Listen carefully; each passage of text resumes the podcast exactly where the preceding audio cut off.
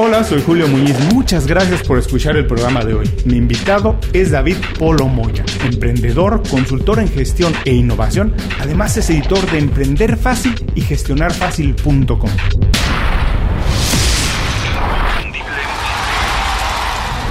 Esto es Inconfundiblemente. Aprende a ser tu mejor versión. David, bienvenido inconfundiblemente. Muchas gracias por hacer tiempo para platicar con nosotros y sobre todo muchas gracias por hacerlo tan tarde allá en Madrid. De verdad te mando un abrazo y todo mi agradecimiento. David, haces muchas cosas, has hecho muchas cosas en tu carrera, eres inquieto, pero cuando alguien te pregunta a qué te dedicas, ¿cómo puedes explicarlo de la manera más sencilla para que todo el mundo lo entienda? Hola Julio, bueno, buenas noches, muchas gracias por tenerme aquí, lo primero, y, buenas tardes a todos los oyentes eh, de este fantástico programa. Contestando a tu pregunta, eh, nosotros nos dedicamos a ayudar a emprender y gestionar fácil, así de sencillo, tal y como, ¿no? tal y como eh, se llaman nuestros blogs y tal y como nuestra experiencia nos dice. Verás, yo llevo montando empresas desde que tengo ocho años, voy a hacer 43. He asesorado a más de 1.500 emprendedores. He visto los patrones que se repiten una y otra y otra y otra vez. A empresarios, tanto para hacer sistemas, pues hemos, empezamos como una empresa de sistemas de gestión, como para hacer consultoría, los patrones se repiten también una y otra y otra vez. Y hay, hay una separación enorme entre la teoría y la práctica, entre lo que debes hacer y lo que puedes hacer entre lo que sabes hacer y lo que te gustaría hacer. Y ahí nosotros escribimos sobre emprendimiento y gestión eh, de una manera eh, bastante clara, bastante directa, sin paños calientes, pero también teniendo en cuenta un poco el, punto en el que está cada una de las personas. Eh, nosotros tenemos un vídeo en nuestro blog de Gestionar Fácil y todos los contenidos que hemos hecho han sido pues contenidos ¿no? que tú que tú quieres desarrollar, sino contenidos que es necesario desarrollar por lo que te toca a las personas. ¿no? Y uno de ellos eran las etapas de las empresas, ¿no? porque muchas personas quieren hacer ciertas cosas que no le corresponden con su etapa. Mm. no lo saben o por lo que sea. Muchas personas quieren hacer etapas, cosas para la etapa de crecimiento regular, otros para la etapa de crecimiento estable, otros están todavía con la idea y ya están pensando en la internacionalización. Es como un despropósito todo esto, ¿no? Entonces, eh, es verdad, es que em, es, bastante curioso, ¿no? Porque para algunas cosas nos, nos o sea, para comprarnos a lo mejor, eh, qué sé yo, un, reloj que te cuesta menos de, eh, o un teléfono móvil que te, pueda costar, bueno, te costar hasta mil dólares o más, pero imagínate, para una compra de 200 dólares a veces, podemos tirar eh, días dándole vueltas a la cabeza y para poner en marcha un emprendimiento eh, hay gente que se tira a la piscina sin, sin saber realmente cuáles son las etapas, lo que tienen que hacer, si se tienen que asesorar, si no se tienen que asesorar, qué es lo que tienen que hacer para emprender.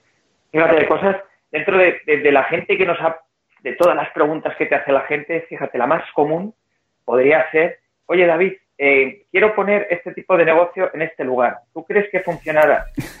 Yo cada vez que veo una pregunta de esas digo, pero vamos a ver, ¿qué me estás contando?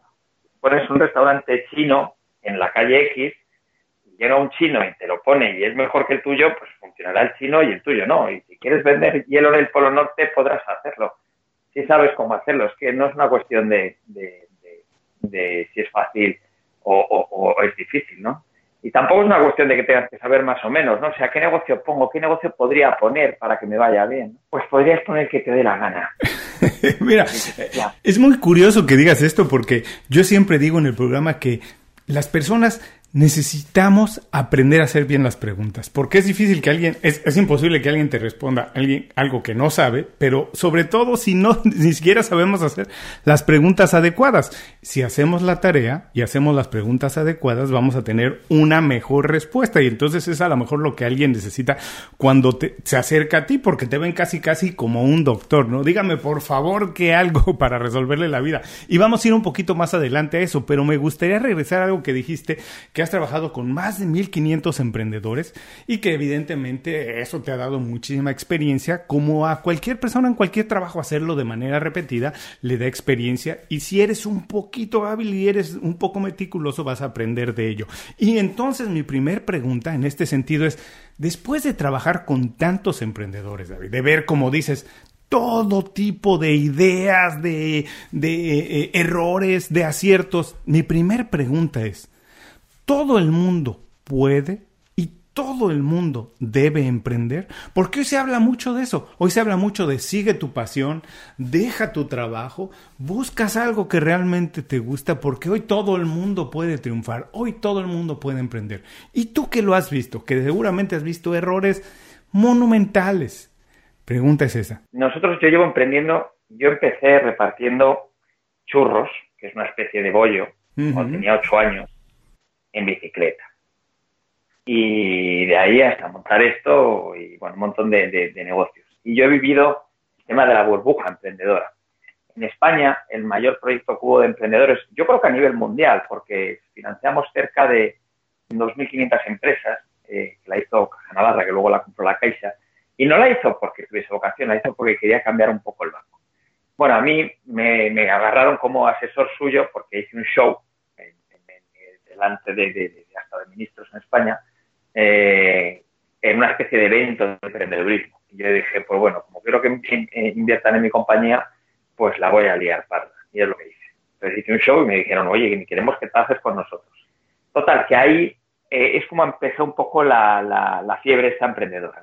Por aquel entonces sí se hablaba de, sí se hablaba de, bueno, pues de, organización, de planificación, de financiación, de innovación. Todavía Internet no tenía tanta penetración, te estoy hablando en el año 2006. Pero claro, con, el, con la crisis que vino en el 2008 y, los nuevos modelos eh, de ingresos que se generan, concursos, que se generan con tanta asesoría y con tantas cosas de estos, a mí me parece que hay una situación un poco dramática en el sentido de que hay demasiada gente que se está aprovechando. Yo odio los gurús, me parece que son unos gilipollas, perdón, perdón, porque se están aprovechando de, los sueños de la gente y están diciéndoles cosas que, que, que, son, que son verdades a medias, ¿no? O sea, que son obviedades. Pero son obviedades que aparte no tienen fondo. Yo sí creo que la gente tiene que seguir su pasión, pero por una sencilla razón. Si tú trabajas en algo que te divierte, llámale que te apasione o que te lo pases bien, vas a echar más horas si echas más horas, tiene más probabilidades de que te funcione, punto. Si cuando llegas a casa, en vez de ponerte la tele a ver cualquier tontería, sigues trabajando lo tuyo, porque para ti no es trabajar, sino es disfrutar, pues al final lo, harás bien, porque le vas a echar más tiempo y vas a estar más pendiente de los detalles, ¿no?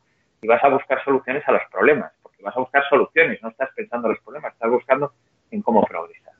Entonces, eh, toda esta eh, burbuja alrededor del emprendimiento, sobre todo porque ahora los modelos están cambiando mucho el teletrabajo, a que tú, tú puedes tener un apalancamiento mayor a través de Internet, pero eso unido a que han surgido como estos modelos de negocios de, de, de, los youtubers, de muchos gurús, de mucha gente de este estilo, pues está contaminando un poco el ecosistema, ¿no? Metiendo demasiado ruido eh, algo que es de toda la vida. No, no es ahora, no eres un superhéroe porque emprendas, no tienes que tener unos conocimientos súper especiales, no tienes que hacer un máster para, para, para ser un emprendedor, ni tienes que tener eh, eh, unas habilidades especiales o, unos padrinos o lo que fuera. La realidad es que cualquiera puede emprender, pero, lo, pero, pero no cualquiera puede ser eh, Steve Jobs. Tienes que basarte en, en, aquellos estereotipos que son válidos para ti. A ver, si tú te basas en Steve Jobs, o en Richard Branson, o en Henry Ford, o en cualquier emprendedor que, ha llegado el éxito, pues no es un modelo válido cuando estás empezando a emprender. ¿Por qué? Porque tú no vas a ser como él, vale, tú puedes ser como él, pero solo tú, tú entre un millón. Pero es que el mensaje no tiene que ser a ese tú entre un millón, tiene que ser a la mayoría. Entonces, ¿qué modelos son los apropiados?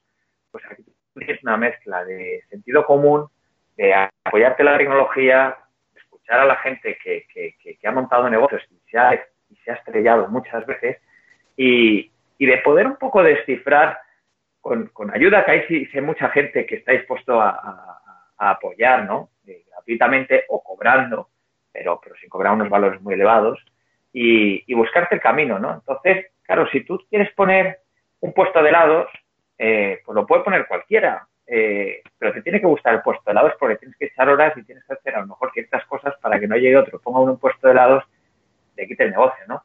Pero si quieres hacer también la super eh, empresa, la última aplicación eh, del, universo que, que, va a solucionar la vida, por poder hacerlo, puedes hacer, pero a lo mejor tienes muchísimas menos posibilidades, a lo mejor no es lo indicado en este momento. Yo le, no, te iba a decir que hay una pregunta que yo le hago muchas veces, sobre todo cuando es gente más jovencita, que me dice, no, es que voy a hacer esto porque porque cual tú crees que esto funcionará y tal, y, seguro que voy a conseguir, porque si consigo este porcentaje del mercado, yo digo, mira, chiquillo, eh, yo lo que te puedo decir es lo siguiente. Eh, a ver, lo primero, no te quiero desilusionar, pero yo tengo que ir un poco a, asesorarte y para asesorarte tengo que decir la verdad. Es difícil lo que me estás comentando, pero a lo mejor, mm, si yo tuviera tres opciones, te diría, escoge una. Ganar eh, 100 millones de dólares, pero tienes un 0,00001% de posibilidades. Ganar 10 millones de dólares, pero tienes un 0,1% eh, de posibilidades. O ganar un millón de dólares y tienes un 15% de posibilidades. ¿Qué escoges? Todo el mundo dice ganar el millón de dólares, ¿no? Porque es algo que dices, hombre, pues, pues yo creo que lo gano pues entonces olvídate de, ese proyecto. Y ya muchas veces eso funciona como cortocircuito. Lo digo porque tanta gente que me ha preguntado, pues, pues entonces al final suelo decir el mismo argumento y mucha gente dice, hostia, esta persona tiene razón, ¿no? Eh, es muy poco probable que vaya a triunfar con esto, ¿no? Y aparte no tengo experiencia, no tengo tal. ¿Por qué no haces algo que sea un poco más afín? Pues no se trata de ser rico, si nadie se quiere hacer rico, si en realidad la gente lo que quiere es tener libertad financiera, hacer lo que le gusta, obviamente a todos nos gusta el dinero, pero, no todos quieren tener un yate de, de, 30 metros. O como tener un coche majete y no tener problemas con tu hipoteca y poder eh, salir a la calle y comprarte algo si te apetece, con eso la, inmensa mayoría de las personas tenemos más que suficiente, ¿no? No, totalmente. Pero antes todos los días con ganas, con ganas de progresar, con ganas de hacer lo que te gusta, con ganas de decir, hoy qué voy a hacer, esto que tal, o sea, de ver a tu, a tu, a tu niño crecer, ¿no? Entonces, eh, es como que mm, parece ser que la gente eh, se, necesita ponerse una motivación eh, externa, como muy elevada, para sacar adelante un proyecto, ¿no? Es que si consigo hacer esto voy a cambiar el mundo, ¿no? Eso, eso yo creo que, que las películas y, todos estos conceptos y todos estos vídeos motivacionales, así como Disney, han hecho mucho daño a la sociedad. claro, como dices, yo creo que hay que tener muy claro, a lo mejor cuesta mucho trabajo tener exactamente claro lo que queremos hacer y además lo que podemos hacer. Como bien dices, no se necesita de tener, no, no es, el fin no debería ser a lo mejor tener tantísimo dinero, si además ni siquiera tenemos claro para qué queremos ese dinero. Además, si consideramos al revés, que el dinero más bien es una herramienta para hacer cosas que, como bien decías hace unos minutos, disfrutamos, que es una pasión, algo que nos hace sentir bien, algo que a lo mejor después de ocho horas nos mantiene todavía vivos, interesados y innovando, creando, entonces sí vale la pena perseguirlo, pero como dices, no se va, hay que tener claro exactamente lo que queremos hacer y no seguir el consejo de todo el mundo que está en las redes sociales. Ahora, se me hace, se me hace también viendo un poco esto que hoy en día eh, alcanzar el éxito como quiera que sea que cada quien lo defina, porque la definición de éxito depende de cada quien, es difícil que cada quien lo, lo que, perdón, que sigamos la definición de alguien más, porque entonces nunca vamos a alcanzarlo ni nos vamos a sentir realizados, pero que para la búsqueda de eso, David, hoy en día, además de poner mucho trabajo, de, de tener talento, se necesita desarrollar algunos hábitos, rutinas, ejercicios, porque finalmente el talento y, el conocimiento está al alcance de muchas personas, eh, podemos desarrollarlo, podemos adquirirlo, pero ¿cómo diablos hacemos para conseguirlo? Se necesitan rutinas, hábitos. ¿Cuál es, digamos, la característica principal de, una, de un emprendedor exitoso? ¿Es tener talento, tener mucho conocimiento o desarrollar buenas rutinas y hábitos? ¿Qué es más importante? Pues es que yo creo que... Mm, yo creo que según el, cómo te encuentres y dónde te encuentres y qué es lo que estés haciendo, eh, te llama a hacer unas cosas u otras, ¿no? Es decir, eh, no es necesario que te levantes a las 4 de la mañana eh, para y tengas la hora de oro y, entonces seas súper productivo y luego te eches un power nap a las 10 de la mañana para poder continuar rápidamente y poder sacar adelante tu, tu, negocio. A ver, si, si necesitas todo para sacar adelante tu negocio, no te gusta tu negocio. Hmm. No te gusta porque eh, no, no, es una cuestión de que lo necesites, es una cuestión de que lo hagas de manera natural. Eh, porque mm, mm, es como, como, eh, como cuando vienen los Reyes Magos, ¿no? los Reyes Magos en España vienen el día 6 de enero. Cuando tú eres un, crío, el día 5, en la noche, del día 5 al 6 de enero, claro, lo vemos porque eres un niño, pero, pero, pero te levantas mucho antes porque tienes esa ilusión de, abrir los regalos, ¿no? claro. Si tú estés trabajando en algo que te gusta, eh, yo me levanto todos los días a las 4 de la mañana, no porque quiera ir ahora de, de súper enrollado aquí en, el podcast, sino porque tengo un bebé de dos años y, yo quiero pasar las tardes con ella. Entonces, pues bueno, pues entonces me meto en la cama a las nueve y media, hoy es una excepción, porque mañana salgo de viaje, me en la cama a las nueve y media, a las diez, a las 4, 4 y media y estoy fresco y entonces trabajo pues el horario del panadero. Y, a las 3 de la tarde pues ya he hecho las horas, ¿no? Eh, que es mucho más eficaz, resulta que es muy eficaz empezar a estas horas, ¿no? Porque haces todo y luego a partir de las 9 de la mañana cuando la gente empieza a trabajar pues es cuando despachas las cosas un poco ejecutivas, ¿no? Llamar a este cliente, llamar al otro, preguntar esto, estas dudas, organizar esta reunión, organizar, tener una reunión de trabajo, cosas del estilo, ¿no? Y mientras, y, aquí, mientras por la mañana tú estás tranquilamente, te levantas, estiras, eh, yo qué sé, te mueves un poquito para mover el cuerpo, eh, yo hago los saludos al sol, estos de yoga, eh, luego pues te metes un buen desayuno mientras estás tranquilamente haciendo cosas creativas, pero si no me gustara lo que hago, es que sería un infierno hacer eso. Entonces, ¿las rutinas son necesarias? Sí, pero mm, tienen que salir de manera natural. Mm. Si haces lo que te gusta, esas saldrán de manera natural. Ahora, eh, mucha gente se confunde con es que a mí lo que me gusta, mm, no sé exactamente qué es lo que me gusta, o no sé si esto es bueno o esto es malo, o no tienen la imaginación para pensar en algo que les guste. A ver, los emprendimientos surgen de varias maneras, como tú sabrás. Una es porque has trabajado en una empresa y ves que hay cosas que se puedan mejorar y tú estás frustrado en ella y te lo quieres montar por tu lado. Otra es porque tu cuñado te ha dicho esto es estupendo eh, en una barbacoa familiar y entonces decides hacerlo. Eh, otra es porque os habéis reunido unos amiguetes en un bar y, habéis dicho queremos dejar de trabajar y ser nuestros dueños, eh, los dueños de nuestro destino. Otra es porque tú has descubierto algo o porque has visto que alguna cosa se puede hacer mejor. ¿no? Pero lo que nadie habla es de cómo eres. Entonces, si eres una persona tímida eh, y no tienes muy claro qué es lo que tienes que hacer, hombre, pues no, busques algo lo que vas a hacer acción comercial. Eh, claro, al principio tendrás que salir a la calle a vender, sí, vale, te la compro, perfecto, pues que, la vida no es de color de rosa, pero pero una vez que esa etapa la hayas superado eh, y a lo mejor tengas algún comercial o a lo mejor ya tengas cierta estabilidad, tú irás de manera natural a lo que te gusta hacer. Y entonces, si estás en un trabajo que, te, eres un distribuidor de, algo que es como muy comercial y que tienes que estar todo el día vendiendo, vas a ser un pobre desgraciado. Pero si es una persona tímida, eh, que le gusta los detalles y tal, pues a lo mejor mm, es una persona que, que podrías trabajar en, en, algo relacionado pues con, una ingeniería, con unos servicios que tengan que ver con una planificación, que tengan que ver con, no lo sé, eh, o si es, o pues, por el contrario es una persona como muy muy abierta y te gusta el trato con la gente, pues mira, hoy he tenido una reunión con una, una, una empresita pequeñita que, les va muy bien y que se dedican al tema de representación de hoteles para eventos. Bueno, es un nicho muy particular, eh, son hoteles eh, en este caso pues muy específicos, muy son hoteles eh, con encantos, que tienen características como muy propias, ¿no? Pero claro, esa persona con la que está hablando, es una persona súper abierta, ¿no? Es que hemos hablado de todo lo demás, ¿no? Entonces está feliz y esa persona dices, levántate a las cuatro y, no va a tener ningún problema. Entonces, eh, tu pasión versus lo que tú, alineado con lo que tú eres, eh, y no hace falta tener la pasión, porque este es un poco el quebradero de cabeza y una de las preguntas típicas, es que yo no sé qué es lo que me gusta, es que yo no tengo una pasión particular.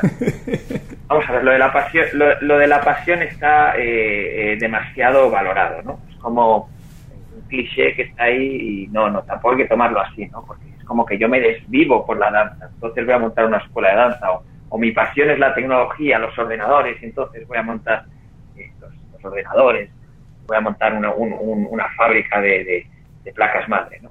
A ver, eh, no tiene por qué ser tu pasión, tienes por qué ser una persona como demasiado focalizada, ¿no? Hay gente que más o menos es buena en muchas cosas muchas cosas, ¿no? No hay gente tan, digamos, extremista, ¿no? Tan eh, binaria o blanco o negro, es que solo puedo vivir para hacer, eh, yo qué sé, el, cordero a la brasa.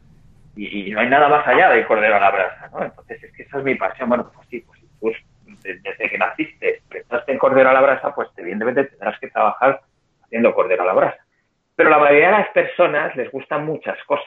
Claro. Entonces, eh, mm, tiene que ser algo alineado con tu personalidad y que te guste, porque eres afín a esto, ¿no? O sea, si a lo mejor tú eres una persona muy abierta eh, y te gusta hablar con la gente y venderles cosas, pero eh, pues eres una persona amante de la naturaleza, pues hombre, vendes cosas, amante de la naturaleza, ¿por qué no vendes cosas relacionadas con la naturaleza?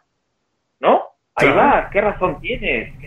Eh, ¿Has encontrado mi pasión? No, no he encontrado la, tu pasión, hijo mío, si es que es evidente.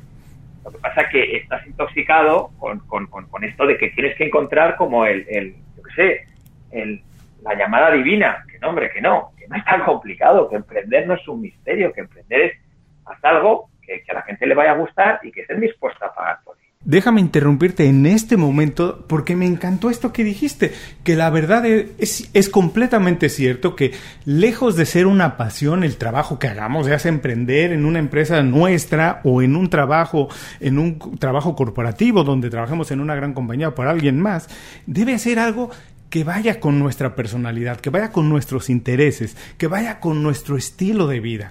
Porque como bien decías hace unos minutos que decías, bueno, es que me despierto a las 4 de la mañana porque no necesariamente porque quiero, porque tengo que estar ya trabajando en, el, en, mi negocio, sino porque quiero tener las tardes libres para pasarlas con mi hija. Y es eso importante cuando tienes una razón que es más grande que tú mismo, ¿no? Cuando es algo que disfrutas tanto que entonces estás dispuesto a poner el extra, el esfuerzo extra, las horas extras, para empezar un poco antes y como dices, tener las tardes libres para trabajar con tu hija, pero tiene que ver con esto, con el estilo de vida que has diseñado para ti, que sabes que disfrutas y que a lo mejor, y que el trabajo es nada más un elemento de ellos, pero no tiene que ser la pasión como tú dices, que, que además, bueno, yo no conozco a alguien que tenga una sola, yo tengo muchas, y cada vez que descubro algo nuevo, no todo me gusta como para apasionarme, pero sigo descubriendo cosas que me gustan y que me entusiasman, y a las que muchas veces a lo mejor hay algún proyecto en el que quiero involucrarme. No tiene que ser mi trabajo de 24 horas al día, pero a lo mejor son cosas en las que me interesa y quiero invertir parte de mi vida o que encajan en mi estilo de vida. No tiene que ser un trabajo que llene todo, sino que puede ser algo nada más que forma parte de un estilo de vida. Bueno, tú me estás dando la razón, ¿no? Eh, es decir, eh, el punto que yo quería poner aquí sobre la mesa es que, mm, por norma general, nos gusta hacer muchas cosas a todos. Y es muy raro encontrar un perfil como este, que nazca y viva por algo, ¿no? Que es esta persona. Nace y vive por, por, por, por el limón. Claro, y he puesto más este ejemplo porque todos estamos acostumbrados a, ver como pasiones de, en música, en tecnología, cosas como más modernas, ¿no? Bueno, hay gente que tiene pasión por un limón y es igual y es igual de válida que la pasión por, por lo, el último microchip, ¿no? Absolutamente. Eh, entonces, al final es una pasión, o sea, es, es, es, es algo que, que, que te motiva, que te lleva hacia adelante, ¿no? Pero no es una cuestión, yo creo, tampoco del producto en sí, ¿no? Porque ¿qué diferencia entre un microchip y un limón? Pues eh, efectos de productos sí lo hay, pero efectos de los sentimientos que está produciendo en dos personas apasionadas por estos productos, pues no hay diferencias, ¿no? El microchip pues tiene, que siempre será más pequeño eh, con mayor capa mayores capacidades y el limón siempre podrá tener un color más intenso y un sabor más ácido, qué sé yo, no lo sé, las características por las que estas personas quieran medir esos productos, ¿no? Pero la mayoría de las personas no somos así. Sin embargo, lo que nos venden es que tienes que ser así para poder llevar adelante un emprendimiento. Fíjate qué cosa más ridícula, ¿no? Eh, y nadie dice, no, pero o sea, claro, es que es que es difícil, ¿no? Si tú dices tú emprendes según cómo es tú, cómo, cómo eres tú y cómo es tu estilo de vida y, cómo eres tú para que no te cueste dar valor y que por lo tanto ganes dinero dando valor, ¿no? Pero es que eso, pues no, no lo sé. Eh, quizás no esté resumido en una sola palabra, ¿no? Eh, y quizás eh, los eh, estereotipos en los que nos basamos eh, son estereotipos que, que, claro, los estereotipos en los que nos basamos hacen ruido porque las, las, noticias son aquellas cosas que son un poco extremas, ¿no? Entonces, claro, cuando tú ves un vídeo de Schwarzenegger diciendo si tú no duermes seis horas, si no tienes tiempo para, si tú tienes que sacar adelante tu empresa y no tienes y duermes ocho horas, pues duerme cuatro. Mire usted, señor Conan. usted es Conan y, y, Conan hay uno en el mundo. Usted ganó el Mister Olimpia seis veces o qué sé yo. Es que la gente no es como tú. O sea, no es un prodigio la naturaleza. Entonces no des un consejo de que la gente haga lo que tú has hecho porque es un mal consejo. La gente tiene que dormir ocho horas. ¿Por qué tiene que dormir ocho horas? Porque no les funciona el cerebro, así de sencillo. ¿A ti te ha funcionado? Muy bien para ti, pero no a la gente. O sea, no puedes trasladar esas cosas, ¿no? o, trasladar cosas como que eh, esto, consigo un inversor y, ya, ¿no? Y te vas a Silicon Valley, ya. Entonces, ¿dónde está la travesía del desierto? ¿Dónde están las primeras ventas? ¿Dónde está, a partir de esas ventas, que reorganices la empresa y es ahí cuando tengas que crear la misión y la visión y los valores y la razón de ser de tu, de tu emprendimiento? ¿Dónde está conseguir el equipo? ¿Dónde está la formación? ¿Dónde está eso me lo salto, ¿no? O sea, porque eres tú, por tu cara bonita, de repente vas a conseguir un inversor y va a llegar ahí. Y el inversor está tonto que se lo va a creer. ¿No? Se lo van a creer aquellos inversores que están ahora en la burbuja de, la tecnología y están metiendo el dinero en un crowdfunding. Entonces, como que parece que ahora de repente otra vez hay dinero para todo el mundo, ¿no? Pero al final es que eso se ve, ¿no? Al final eh, las cosas caen por su propio peso, ¿no? Hay un, para mí uno, uno de los emprendedores que más me gustan es David Hannemeyer Hanson, el creador de Ruby on Rails, y uno de los, y, bueno, junto con Jason Fried, los dos fundaron Basecamp cuando estaban en eh, 37 Signals, que era la empresa anterior de desarrollo de software. ¿Conoces Basecamp? ¿Te suena ese, ese software? No. Bueno, pues es uno de los softwares de gestión de proyectos más utilizados del mundo. Y este hombre, David Hannemeyer Hanson, que es un, es un danés, que yo tuve la, la, grandísima suerte de conocer, eh, es el software más vendido del mundo, facturan al, al, mes, pues no sé cuánto facturan, pero no sé, decenas de millones de dólares. Estoy diciendo decenas, ¿eh? si no son centenas. Ahora no lo sé, sé que tienen millones de usuarios que pagan 100 euros, 100 dólares al mes, luego haz las cuentas. Eh, y es un software, es un software muy básico, eh, que en realidad te ayuda a, que, bueno, el día a día se lleve mejor, ¿no? Eh, pero, claro, ellos han empezado, ellos empezaron, crearon este software para, para eh, poder un poco gestionar los clientes que tenían en su empresa.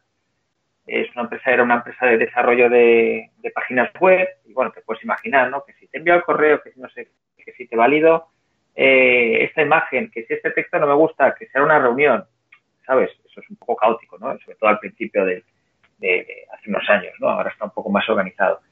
Y la frustración les hizo desarrollar este software y, claro, su mismo problema lo tienen millones de, empresas en el mundo, ¿no? Entonces, pues, claro, pues es la comprado a él. Eh, pero han seguido todas las etapas, ¿no? No le ha llegado un inversor y, han ido hacia el otro lado, ¿no? O sea, las cosas tienen su momento, su ritmo y, hay que seguir los pasos que tocan hacerlos, ¿no? Y un poco aplicar ahí el sentido común. Fíjate que les fue tan bien que todo el mundo llamó a su puerta diciendo que queremos invertir en tu empresa y, no, no, aceptaron inversores, salvo uno, que es eh, Jeff Bezos, el fundador de Amazon. Pero no porque necesitan el dinero, sino porque está genial tener al fundador de Amazon como inversor. O sea, que puedas tomar un café con ese hombre una vez cada tres años es una alegría. Entonces, eh, claro, hay ejemplos. Ese, por ejemplo, es un buen ejemplo, ¿no? Eh, una buena referencia que hay que tomar. No Schwarzenegger, no, Schwarzenegger no nadie que haga pesas. Pero si queremos hacer una, empresa, eh, entonces, eh, mejor este hombre que ha generado un imperio, es una empresa que tiene menos de 50 personas y, y, compiten contra todas las grandes, ¿no? Y, aparte lo ha hecho con sentido común y despacito, ¿no? O, ejemplos de gente que se haya estrellado un montón de veces. Y entonces preguntarles, eh, ¿y por qué te estrellas tantas veces? ¿Qué te pasa? ¿Qué has aprendido en, en todas estas etapas, no? Eh, o a lo mejor gente que pueda tener, fíjate, a mí me encantan eh, los empresarios de los polígonos industriales. Porque esa gente, digamos que encarna el, haber pasado por un montón de dificultades, porque esas empresas suelen tener muchísimo tiempo, en haber tratado con muchísimas personas y en haber solucionado muchos problemas, ¿no? digamos, las empresas tecnológicas tienen como un, periodo de vida muy corto, ¿no? a lo mejor nacen, se desarrollan, de cada 10.000, tres les van bien, esas tres se venden o lo que sea y bueno, pues no, historia de éxito, pues todos lo vamos a hacer igual, ¿no? Eh, y no es un poco lo que ocurre. Luego, mm, aquellos súper grandes empresarios eh, eh, no son el referente porque si, si tú eres un gran empresario, pues no estarías haciendo este podcast. Estarías a lo mejor negociando, pues yo qué sé, una adquisición de una compañía por mil millones de dólares, ¿no? Eh, yo tampoco. O sea, yo me meto en el grupo. O sea, lo normal es que tú digas, bueno, ¿dónde hay gente que lleva con su empresa un montón de tiempo y que me puede, de la que yo puedo aprender, ¿no? Y es a lo mejor estas empresas que tienen un poco más de tiempo, ¿no? Y dices, bueno, pues esta gente yo aprender mm, cómo lo han hecho y, qué problemas han encontrado, pero voy a ser inteligente para aprender de ellos y también llevarme la parte de la tecnología, que es ahora lo que me va a dar más exposición, ¿no? Eh, o sea, que un poco combinar ambos mundos y luego ver qué, qué, qué, qué, lecturas voy a, voy a hacer, ¿no? En quién me voy a apoyar para sacar adelante mi empresa y qué es lo que necesito en cada momento.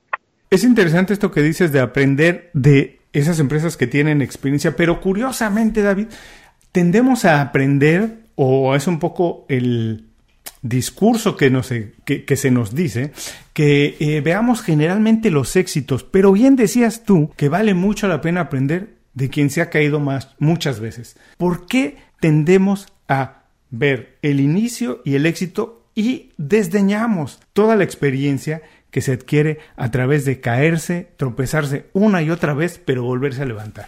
Te pongo un ejemplo. Tú imagínate eh, que estás en baja forma y que entonces decides ir al gimnasio.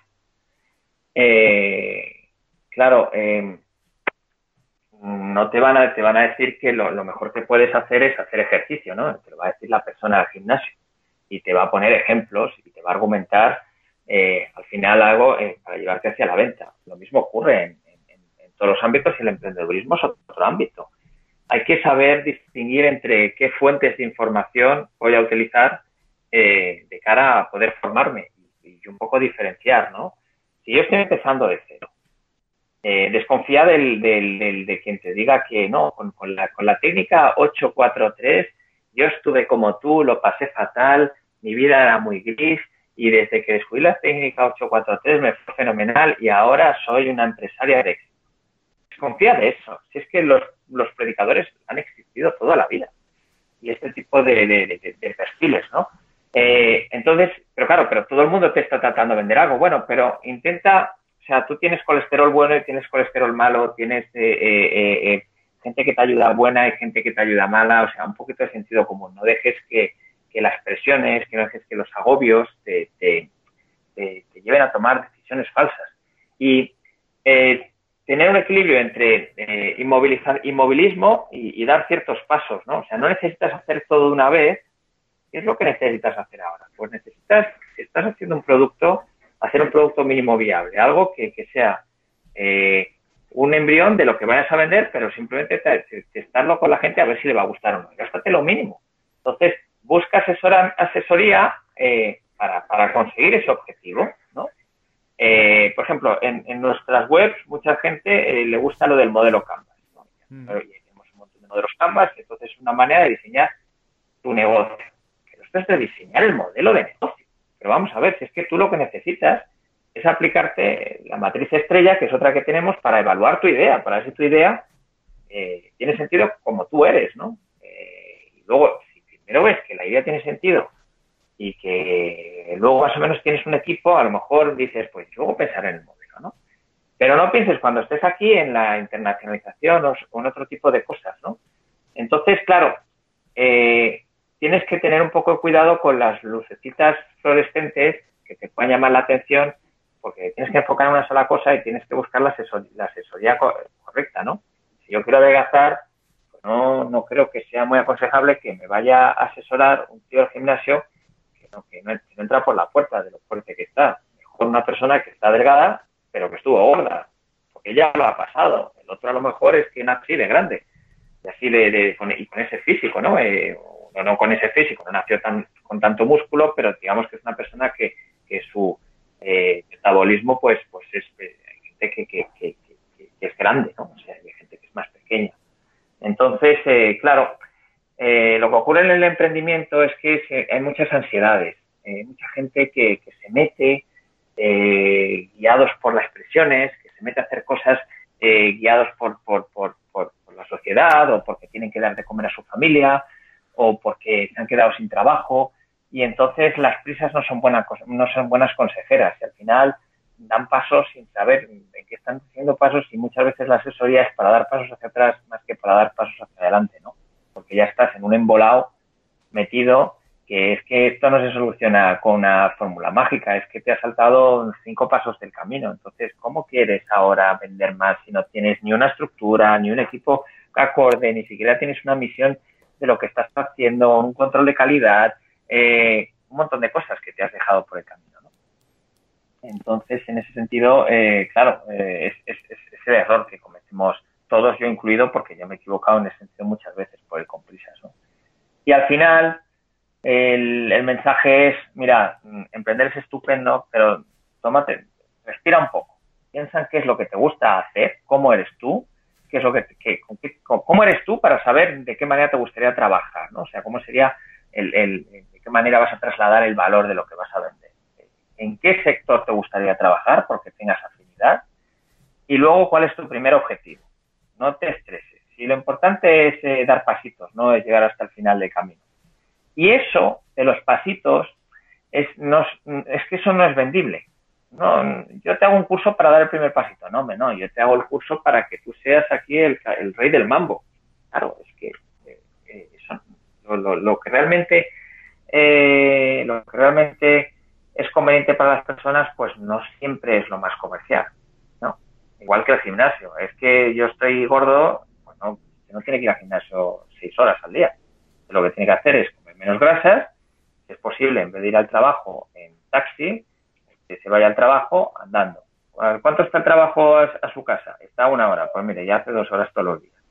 Eso, más se quita el pan y come un poquito más sano, va a adelgazar seguro. No hace falta que vaya al gimnasio y, se reviente todos los días, pero eso no se Visita inconfundiblemente.com. Descarga nuestras herramientas y aprende a ser tu mejor versión. Gracias por seguir con nosotros. Estoy platicando con David Polo. David, estamos entrando a la segunda etapa de la entrevista. Ha sido muy divertido además para todos aquellos que están pensando, ¿Qué es el emprendimiento? ¿Debería yo emprender? ¿No debería emprender? ¿Cómo puedo empezar? Es una de esas entrevistas que vale la pena escuchar más de una vez. Pero ahora en esta segunda etapa lo que queremos hacer es descubrir un poquito más de ti, desde cómo empezaste a los ocho años, cuáles son esas herramientas, cuáles han sido esos consejos, esas ideas que has utilizado para tener una vida un poco a lo mejor más balanceada, pero además alcanzar los objetivos que te has puesto. Y yo te quiero preguntar, lo primero que te quiero preguntar en ese sentido es, ¿Cómo has hecho tú? Si nos puedes compartir uno o dos secretos para tener una buena red de contactos, trabajar con más de 1500 emprendedores, trabajar con compañías en todos los continentes del mundo, seguramente te ha dejado una buena red de contactos. ¿Cómo se puede mantener una buena red de contactos?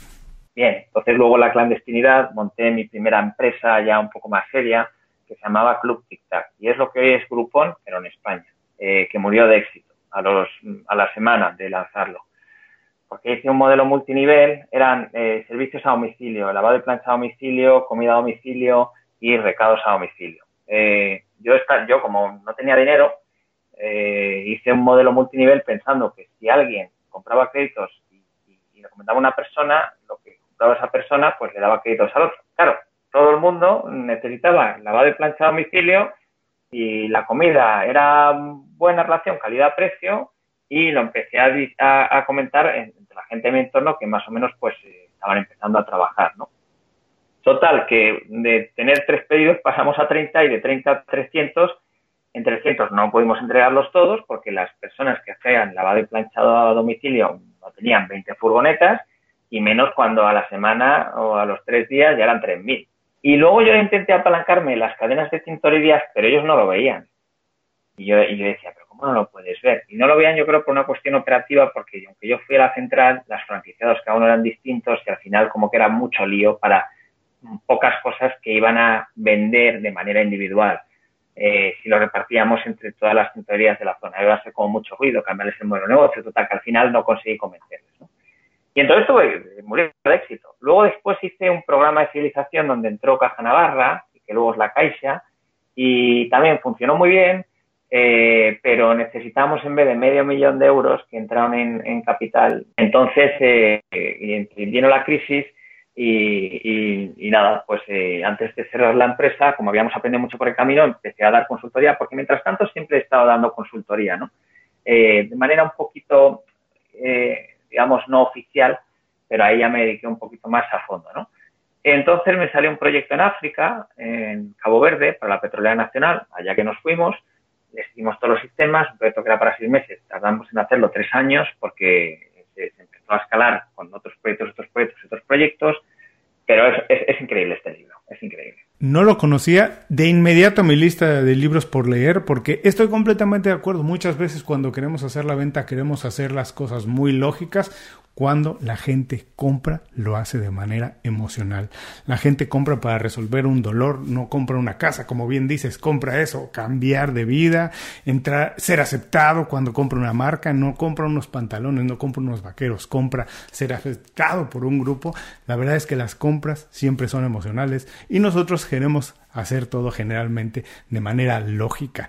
Por favor, último David, por favor, danos un buen consejo con el cual nos quedemos para el resto del día. Y dinos cómo podemos saber más de ti y de tu trabajo. Bueno, eh, el consejo yo creo que toda la entrevista eh, más o menos es, eh, es la traducción de, un consejo que es muy sencillo.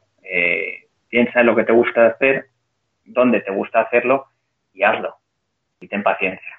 Que, esos tres ingredientes, tú, lo que te gusta hacer y dónde, es, es lo necesario para llegar allí no, que si la financiación, que si el equipo, que, que, que si mi prima, que si el perro, que está, no, olvídate. Si es que teniendo esas bases, el resto vas a llegar porque es por inercia. O sea, tú no puedes poner diques al mar. Si te gusta hacer algo, lo vas a hacer. Si te gusta hacer una tortilla de patatas, mm, vas a pedir los huevos a tu vecino si no tienes que estar cerrado el supermercado.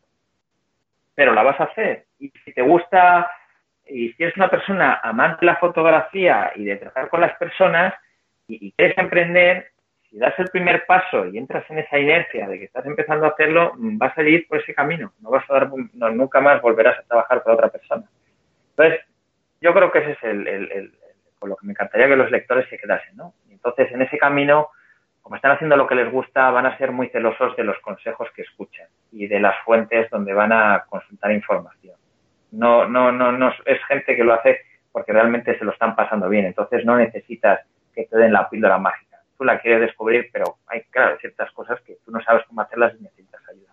Así te, irá bien.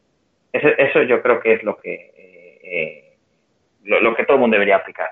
¿Y dónde me podéis encontrar?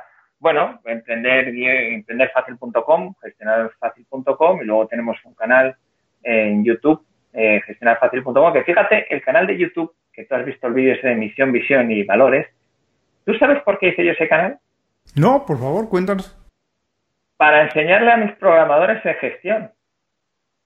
Eso es del 2016 y ahora es cuando he empezado a hacer píldoras de gestión. Tengo aquí otros 25 vídeos que tengo que empezar a grabar y otros más y lo voy a empezar a desarrollar más, ¿no? Pero, pero yo que, o sea, la, la gente le encantan esos vídeos. Todo el mundo dice, ¿cuándo ves más vídeos, más vídeos, más vídeos? Eh, bueno, pues, pues, es que los vídeos que he hecho, no eran, la intención de los vídeos no eran más que otra que, que, formar a mi equipo. Entonces, eh, vale, para mi equipo es cierto que, estoy hablando como para un público, ¿no?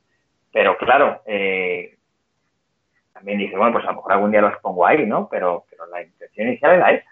Y como están hechos a conciencia, eh, porque es el, equipo el que va iba a ayudarme en temas de consultoría o apoyar mental, y dice, mira, yo lo voy a hacer bien hecho, pero bien hecho de verdad, para que cualquier duda la gente lo entienda y para que tenga las dos. Entonces son 20 vídeos que si ves los 20, al final dices, realmente he hecho un máster.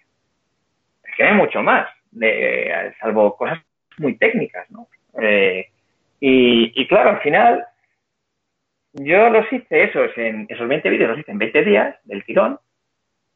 Me compré una pizarra de 3x3, me puse luces por todos lados, en donde estaba grabando, que era un espacio de la oficina, y, dije, bueno, voy a tirar, le voy a sacar el tirón. Entonces los grababa eh, después de comer y, luego, pues nada, por la noche eh, me hacía otro pizarrón con lo siguiente que iba a hablar y, luego por la mañana miraba mi pizarra y a ver si me faltaba alguna cosa.